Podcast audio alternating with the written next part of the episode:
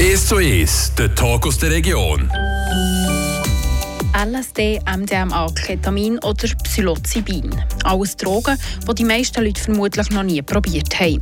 Klar, weil sie sind auch illegal. Zumindest für einen Privatkonsum.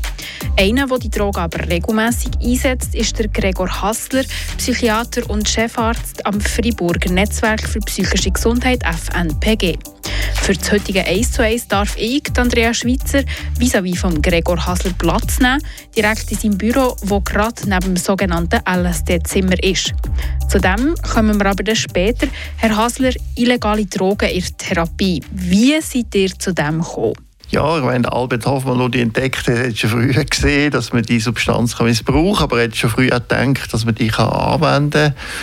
Und ja, also ich bin ja schon nicht der Erste, der das jetzt äh, herausgefunden äh, hat, sondern über Jahre hat man das beforscht. In den 60er, das ist alles verboten worden. Dann hat man das neu aufgesetzt, also etwa 2006, und gemerkt, dass wenn man die Patienten richtig auswählt, den richtigen Rahmen hat, ähm, dass das tatsächlich sicher ist und dass das bei gewissen Patienten doch starke, zum Beispiel antidepressive Effekte hat. Jetzt die antidepressiven Effekte, ich habe das auch nachgelesen, die haben zum Teil auch relativ lang. Was habt ihr da für Erfahrungen gemacht mit euren Patienten, die ihr habt? Ja, das ist richtig. Es ist anders wie ein normales Antidepressivum, das man täglich einnimmt, sondern man nimmt das eine, eine hohe Dose, große Dose ein, wo man den ganzen Tag da ist und dann kann die Wirkung lang anheben. Das ist leider kein Wundermittel. Man hat immer die Drittelregel. Ein Drittel reagiert fast gar nichts, ein Drittel fühlt sich ein bisschen besser und ein Drittel kann sagen, er profitiert wirklich stark. Aber gleich, im momentanen Programm können wir nur Patienten mit sehr schweren Depressionen einschliessen und die sind dann nicht geheilt, oder? also die wir weiter betreuen. Vielleicht könnt ihr mir schnell erklären oder auch den Zuhörern, wie das aussieht, so eine Therapie mit LSD? Also wie muss ich mir das vorstellen, wenn ich jetzt zu euch komme in eine Behandlung? Das erste Mal die Abklärung. Das ist jeder, jeder Patient muss, also jede Therapie muss bewilligt werden durch das Bundesamt für Gesundheit. Es gibt mal Abklärungssitzungen. Man muss alle Unterlagen lesen. Man muss ja therapieresistent sein, also alle anderen Therapien nicht ansprechen. Und auch sonst, ob sich die Person eignet und auch ob die Chemie stimmt. Das ist wie ein Bergtour. Da muss man schon irgendwie so viele Stunden zusammen, das muss ein bisschen harmonieren. Und dann gibt es so Vorbereitungssitzungen, wo man einfach die Therapie aufzeigt, ähm, äh, erklärt, das Zimmer zeigt. Und dann kommt sogar die Drug Day, nicht also Drug, wir sagen Substanztag, also wo man dann am 9 Uhr kommt und um halb 10 Uhr nimmt man das ein, wenn der MDMA, Psilocybin oder LSD. Eine Bewilligung ist nur für eine Substanz, man kann die nicht kombinieren und dann ja, bin ich mit den Patienten den ganzen Tag in dem Zimmer, wo ich ihnen gezeigt habe. Und wecken jede Stunde, also schauen, wie es den Leuten geht, was ihnen durch den Kopf geht, was für Einblicke sie haben. Schreiben mir das alles auf und am Abend werden die Patienten abgeholt. Das ist äh, obligatorisch, also sie können nicht selber heimfahren. Und am anderen Tag schreiben sie einen Bericht über das. Und anschließend gibt es Integrationssitzung, also man sich wieder trifft und dann nicht wieder eine normale Psychotherapie reden über das ganze Leben, sondern wir reden dann spezifisch über diese spezielle Erfahrung. Ja, und das, das ist wie eine, wie eine, Psychotherapie und aus dem ergibt sich, wie es weitergeht. Ob's, also drei Monate Pause ist Minimum, dann kann man wieder eine LSD-Sitzung haben oder manchmal Langpsychotherapie, die verstärkt ist oder manchmal äh, tut man die anderen Medikamente umstellen, also die meisten Patienten gleich andere Psychopharmaka auch noch. Ähm, ja, dann kann man wieder einen neuen Zyklus nennen das. Also Zyklus ist wieder Vorbereitung, wieder Substanztag, wieder Integrationssitzungen. Du hast gesagt, es kommen Leute, die sonstige Therapien nicht anschlagen. Also es ist ein langer Leidensweg eigentlich bis zu dem Punkt, wo man zu dieser Therapie mit Drogen kommt. Wie viel ähm, Anklang hat das Ganze so? Also wie viele Leute kommen zu euch? Oder sind die meisten doch eher noch gehemmt am Anfang vielleicht? Ja, weil es nicht so viele Therapeuten gibt, äh, haben wir einen wahnsinnig, also jeden Tag melden sich Leute, äh, zum Teil von Freiburg, aber natürlich vor allem auch von Zürich oder von der ganzen Schweiz. Das ist ja nicht äh, von Basel, von überall. Und ähm, ich sage nur, ein Problem ist, dass von der Krankenkasse nicht zahlt ist. Also man muss irgendwie immer eine Finanzierung finden, sei das äh, aus Forschungsgeldern, äh, das kann man nur beschränkt machen oder eben zum Teil schaffe ich einfach gratis oder wir finden sonst eine Finanzierung. gratis arbeiten, das macht man vor allem, wenn es einem sehr, sehr viel Spass macht. Könnt ihr wirklich sagen, das ist etwas, was ihr, was ihr dafür brennt? Das ist quasi die Passion, die wo, wo jeder so ein bisschen sucht. Ja, ich war ja lange dagegen, ein Kritiker. Also ich bin ja Präsident von der Schweizer Gesellschaft für Arzneimittelsicherheit in der Psychiatrie und habe das sehr, sehr kritisch gesehen. Aber schon sind wahrscheinlich die, die so konvertieren, besonders begeistert. Es ist schon so, am Anfang hatte ich einfach mal eine Patientin gehabt und das mal gemacht und das hat dann doch noch gut gewirkt. Und dann hat es immer mehr Patienten gegeben. Und ja, jetzt muss ich schon sagen, bin ich schon mit Herzblut dabei. Ich habe ja dann ein Buch darüber geschrieben, bin dran, wirklich eine neue Psychotherapie zu entwickeln mit diesen Substanzen. Ja, es hat immer mehr Raum von meinem Leben eingenommen. Du hast gesagt, das ist eure Passion und man sieht das auch im Zimmer, das ihr eingerichtet habt. Das ist sehr, sehr schön eingerichtet mit Naturbildern. Es hat so an sich schon gewisse Ruhe, die es ausstrahlt. Ist das auch ganz, ganz wichtig für die Patienten, dass sie die Ruhe bekommen, wenn sie, wenn sie in die Therapie oder in den Drug Day hineingehen? Genau, weil die Substanz, die das Hirn, also wir sagen Neuroplastizität stärken, also wir werden sensibler und da hat sich einfach gezeigt, die Alten, ich habe dann alle Zentren besucht, die das gemacht haben, und gesehen, all die machen das nicht in normalen Klinikräumen. Und alle sagen, es ist sehr wichtig, dass das so ein Wohnzimmerstilartiger Raum heisst. Also das gibt auch wie Guidelines schon, und dort steht, dass so ein Raum stattfinden. Und klar, es ist dann immer noch eine Klinik, und wir wollten nicht, dass das völlig nicht eine Klinik ist, aber wir hätten irgendwie eine Lösung müssen suchen. Und ich habe gesehen, dass viele so lokal, irgendwie in Amerika, das natürlich auch, also jedes Land macht das natürlich anders. In England sieht das auch anders aus. Und dann habe ich mir überlegt, äh, also die Klinik hat mir auch richtig großes Budget gegeben. Ja, jetzt, äh, was für Künstler gibt es in Freiburg? Die haben mir auch geholfen, sind auch ein Architekt da gewesen. Und ich habe gedacht, das werde ich jetzt wirklich äh, gut hinbringen. Ich bin jetzt froh. Ja, genau. Und du musst schon sagen, dann ist schon ein bisschen der welsche Charme mit dem Blumenstuhl und so. Da merkt man natürlich schon, dass das ist natürlich so ein gewisses französisches Flair reingekommen, und ich natürlich gerne auch aufgenommen habe. Es ist also ein bisschen Spiritualität, die einfließt ins Ganze. Es hat einen Buddha, der aufgestellt ist. Es hat Sitzküsse zum Meditieren, die auch am Boden liegen. Das Ganze ist ja auch bewusstseinserweiternd, die Substanzen. Inwiefern finden vielleicht eure Patientinnen und Patienten in diesen Sessions auch ein bisschen mehr Zugang zum Spirituellen, was sie vielleicht vorher noch nicht hatten? Ja, die meisten Schweizer kommen, sind ja sehr nicht spirituell und äh, die wollen das auch nicht werden. Also, sie nennen es nicht so, aber es geht schon ein bisschen um das. Oder? Was heisst Spiritualität bei uns? Das heisst einfach, normalerweise sind wir sehr auf uns selber fokussiert. Was nützt uns, was bringt uns etwas? Und das kann wie ein Käfig sein. Und bei den Substanzen tut mir das Ich oder der Egoismus, kann man sagen, ein bisschen auflösen und sieht dann, wie bereichernd die Welt ist, weniger egoistisch. Oder umgekehrt, wie hoch ein Preis wir zahlen für den Egoismus.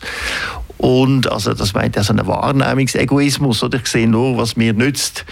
Und da kann man schon sagen, dass das wahrscheinlich schon ein, also man sieht, die, die mehr so mystische Erfahrungen haben, dass die auch mehr von der Therapie profitieren, die Studien. Und so kann man schon sagen, also in der Schweiz nennt man das nicht Spiritualität, aber es hat schon mit dem zu tun, die Welt aus einer anderen Perspektive gesehen, eine Offenheit zu gewinnen, die man im Alltag vielleicht verloren hat. Eine andere Perspektive nehmen wir dann auch im zweiten Teil des heutigen 1 zu 1 ein. Jetzt gibt es aber zuerst mal eine musikalische Pause.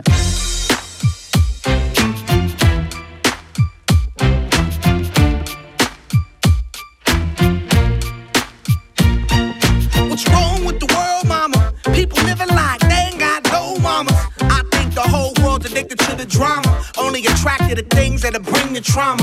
Overseas, yeah, we trying to stop terrorism, but we still got terrorists here living in the USA, the big CIA, the Bloods and the Crips and the KKK. But if you only have love for your own race, then you only leave space to discriminate, and to discriminate only generates hate. And when you hate, then you're bound to get irate. Yeah, madness is what you demonstrate, and that's exactly how anger works and operates. Man, you gotta have love to set it straight. Take control of your mind and meditate. Let your soul gravitate to the love, y'all, y'all. People killing, people dying, children hurt, and you hear them crying. Can you practice what you preach and would you turn the other cheek? Father, Father, Father, help us send some guidance from above. These people got me, got me questioning.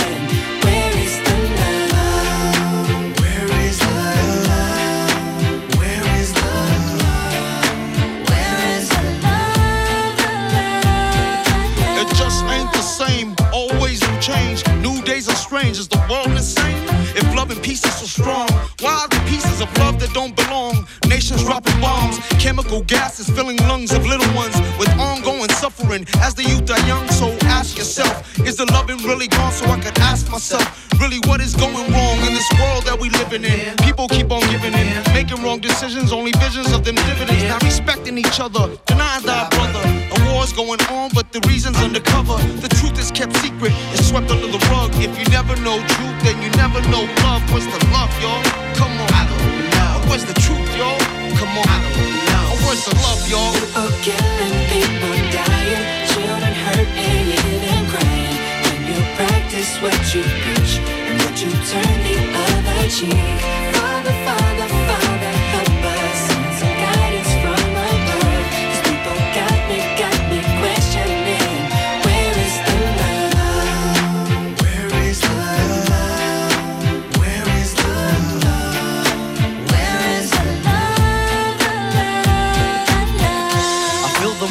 World on my shoulder. As I'm getting older, your people gets colder. Most of us only care about money making. Selfishness got us following the wrong direction. Wrong information always shown by the media. Negative images is the main criteria. Infecting the young minds faster than bacteria. Kids wanna act like what they see in the cinemas. Yeah. Whatever happened to the values of humanity? Whatever happened to the fairness and equality? Instead of spreading love, we're spreading animosity. Lack of understanding leading us away from unity. That's the reason why sometimes I'm feeling under. That's the reason why sometimes I'm feeling down. It's no wonder why sometimes I'm feeling under. Gotta keep my faith alive till love is found. Killing, people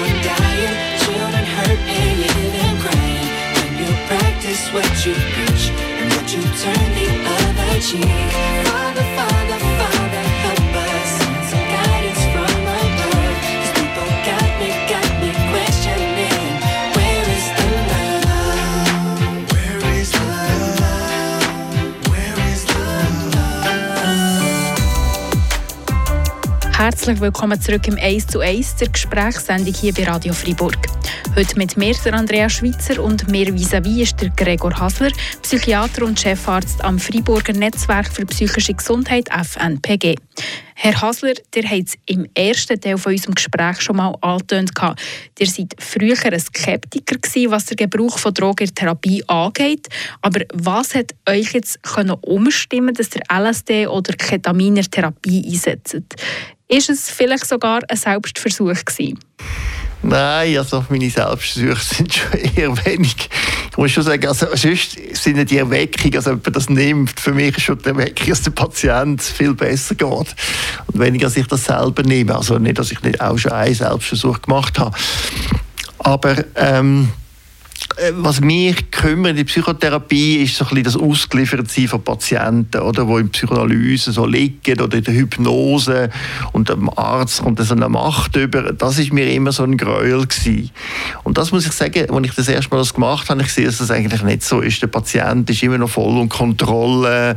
Äh, es ist nicht so, dass der ausgeliefert ist, aber es ist immer noch, also meine, meine Grundskepsis ist immer noch da. Also es kann natürlich missbraucht werden. Ein Patient, der so lange in so einer vulnerablen, also verletzlichen Situation ist. Also ich bin jetzt einfach dran, auch Sicherheitsstandards zu empfehlen oder wir machen auch so Studien zur Sicherheit oder zu Nebenwirkungen, äh, schreiben auch internationale Journals über, wie man die Sicherheit kann gewährleisten kann. Also ich denke immer weit- weiterhin, Sicherheit ist ein sehr wichtiger Aspekt, wo wir noch besser werden müssen. Alle die Substanzen wirken sich unterschiedlich aus. Das LSD hat eine andere Wirkung als ein Ketamin oder als ein MDMA. Geht ihr davon aus, dass die Zukunft von der Psychotherapie so aussieht, dass man die Substanzen immer häufiger oder vielleicht wird es mal zum Normalfall, dass die im alltäglichen Therapiegebrauch sind?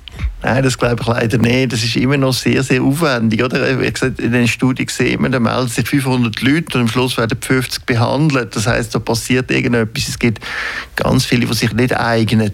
Das ist ein echtes Problem. Also es wird nie für die Massen sein, leider. Hat der Hoffmann schon gesehen. Äh, Es ist nicht für jeden und man muss die auswählen und es ist anstrengend. Also es ist leider nicht so, dass ich kann ein Management, Manager-Seminar machen, 30 Manager, das hat man früher gemacht, geben mir LSD, da haben sicher zwei oder drei Bad Trip und brauchen dann Nachbetreuung.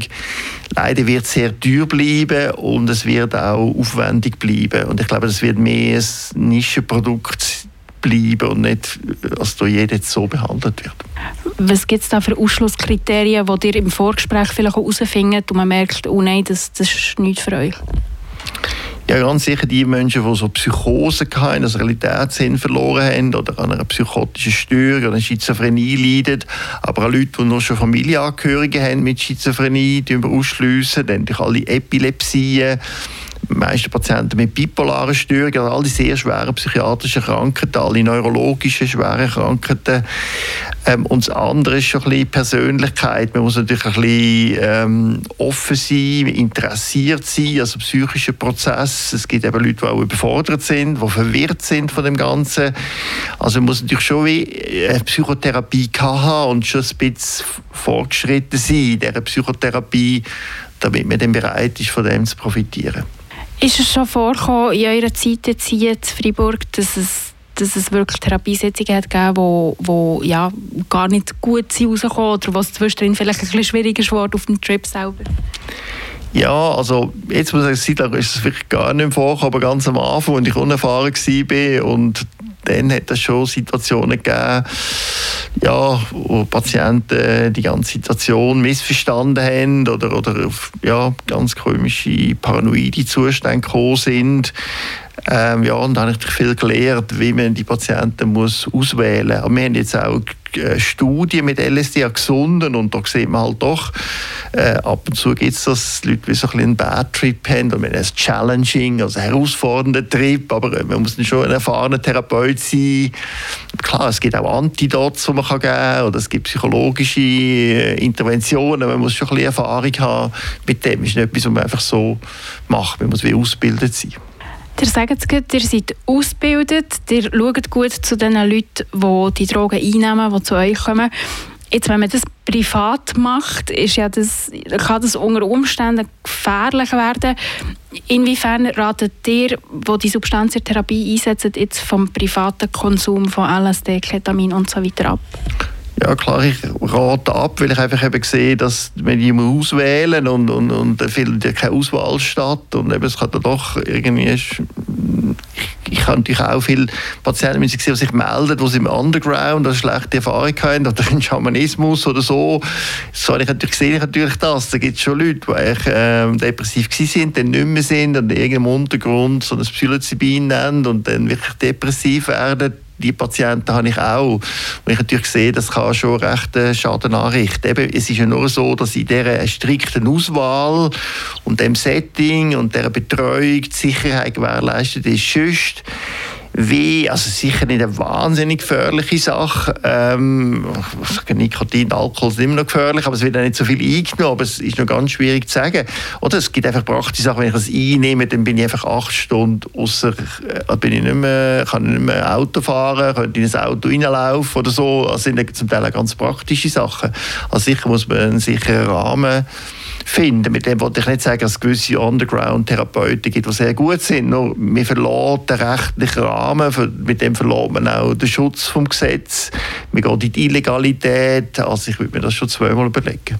Wenn ihr jetzt, sage jetzt mal, Gesellschaft draussen im Leben von eurem Beruf erzählt und was ihr macht, was, was man da für Reaktionen, wenn man sagt, ähm, ich therapiere, aber ich mache das mit Drogen? Das ist auch so etwas Abschreckendes. Ja, wir sagen nicht mit Drogen, wir sagen Substanzen. Weil das ist ja das dass die nicht abhängig machen. Oder? Also Psilocybin und LSD machen dich nie abhängig. Ja, es ist erstaunlich, wie positiv das ist. Ähm, selbst kenne ja Politiker oder, oder CEOs von Firmen oder ich weiß nicht was. Oder beim Rotary Club Bern. So, es ist erstaunlich, wie positiv das momentan ist ähm, und wie viele Leute das vielleicht auch probieren aber in diesen sicheren äh, Rahmen.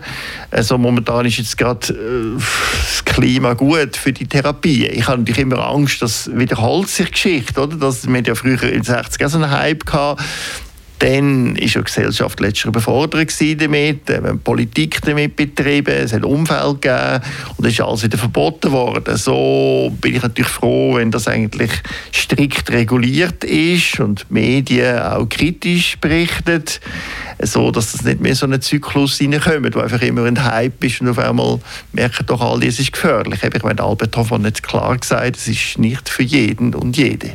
Perfekt. Merci viel, viel mal.